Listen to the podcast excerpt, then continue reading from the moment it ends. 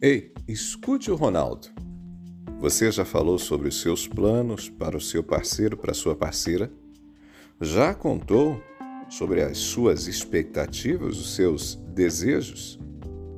Dias atrás eu recebi um recadinho de uma das nossas ouvintes e ela disse: Ronaldo, estava te ouvindo e descobri que no meu relacionamento todas as expectativas que havia criado eram só minhas. No mesmo dia, uma mãe também me mandou um alô e falou: Professor, a minha filha está em crise no casamento. Ela espera que o marido leve ela todo fim de semana para restaurantes. Era um desejo dela antes de casar. Minha filha vive frustrada porque isso raramente acontece. Ei, esse tipo de coisa pode parecer bobagem, mas esse tipo de coisa acontece mais vezes do que a gente imagina nos relacionamentos. A pessoa idealiza como será o relacionamento. Dinâmicas às vezes até pequenas, aparentemente bobas. A pessoa idealiza, espera que vai acontecer, mas não compartilha o desejo com o parceiro, com a parceira. O filósofo Alain de Botton ele diz que pode parecer um contrassenso, já que, teoricamente, duas pessoas num relacionamento deveriam ter intimidade suficiente para falar tudo o que pensam. Mas ele comenta que às vezes é mais fácil verbalizar tudo para um estranho do que para a pessoa amada. Esquisito, né? Mas é assim que funciona, é assim que a gente funciona. Quando a ouvinte disse, Ronaldo, eu descobri que as expectativas que eu havia criado eram só minhas, quando ela disse isso, ela tinha acabado de entender que parte do que ela imaginava para o relacionamento estava apenas na cabeça dela, não fazia parte daquilo que o parceiro pensa ou pensava para a vida dois. O comentário dessa mãe sobre a filha que quer ir a restaurantes todos os fins de semana é um exemplo claro de descompasso entre a expectativa e a realidade do casal. Às vezes o descompasso é apenas em função de um momento, às vezes de um contexto específico, de uma realidade que o casal está vivendo. Tipo, a pessoa quer ir para os restaurantes todos os fins de semana, mas aí o orçamento está comprometido por um gasto inesperado, não dá. Mas existem outras tantas vezes em que o descompasso se dá porque uma pessoa idealiza viver uma coisa e a outra pessoa simplesmente desconhece o que o parceiro ou a parceira está imaginando para o casamento. Então, para evitar essas situações, hoje eu quero deixar quatro dicas para você.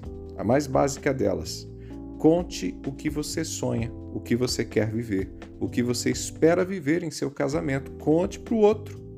Faça isso com carinho, com generosidade, expresse as suas vontades.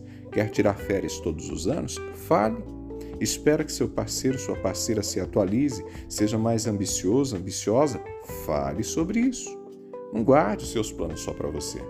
Mesmo as expectativas que tem em relação ao parceiro, a parceira, os filhos, o relacionamento com seus pais, com sogros, você precisa contar para ele e para ela. O seu parceiro ou sua parceira não tem como adivinhar o que você quer no relacionamento de vocês. E eu acrescento, isso vale também sobre a intimidade sexual do casal. Segunda dica: queira ouvir mais. E quais são as expectativas, os sonhos, os desejos, as vontades do seu parceiro, da sua parceira? É, não basta você dizer, você também precisa ouvir. A outra pessoa certamente tem ideias, tem coisas que gostaria de viver com você, com a família que vocês formaram. Será que você sabe o que ele, o que ela deseja? Pergunte, queira saber, esteja interessado, mas faça isso sem julgamento, sem crítica, sem ironia, sem sarcasmo. Terceira dica: seja realista. Eu já disse aqui, mas vou repetir. Não espere viver uma realidade que não condiz com a vida de vocês.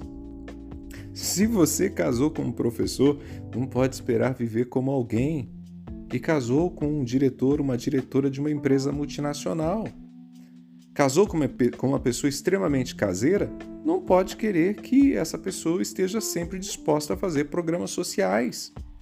Se seu parceiro ou sua parceira nunca foi ambicioso, ambiciosa, não cobre dele, não cobre, cobre dela que viva a loucura constante de querer sempre mais. Se a sua companheira nunca gostou de atividade física, não espere que ela seja frequentadora de academia de musculação, tá entendendo? Quarta dica: tenha disposição para negociar e fazer concessões. Às vezes, as suas idealizações vão entrar em conflito com as idealizações da outra pessoa. E num casamento, gente, é preciso verificar o que é melhor para os dois. Lembra da história do restaurante? Quer ir todo fim de semana? Então, mas às vezes o outro parceiro quer uma reserva financeira para emergências. E aí, precisa conversar, negociar. Talvez as boas experiências gastronômicas tenham que ficar reservadas para um fim de semana eventual e o casal trabalhe junto para ter um melhor controle financeiro. Talvez ela queira uma reforma na casa e ele está esperando comprar um carro ou trocar de carro. Novamente, cabe a negociação, uma avaliação sensata sobre o que é melhor para o casal. Note, as quatro dicas convergem para uma coisa: diálogo.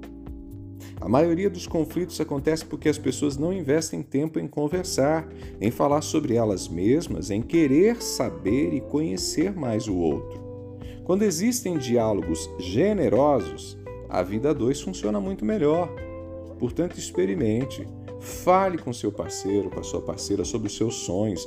Queira saber o que ele deseja, o que ela deseja. Queira saber também o que ele pensa. Ao tentar viver aquilo que vocês idealizam, sejam realistas e não esqueçam, fazer concessões vai ser necessário. Pegou a ideia?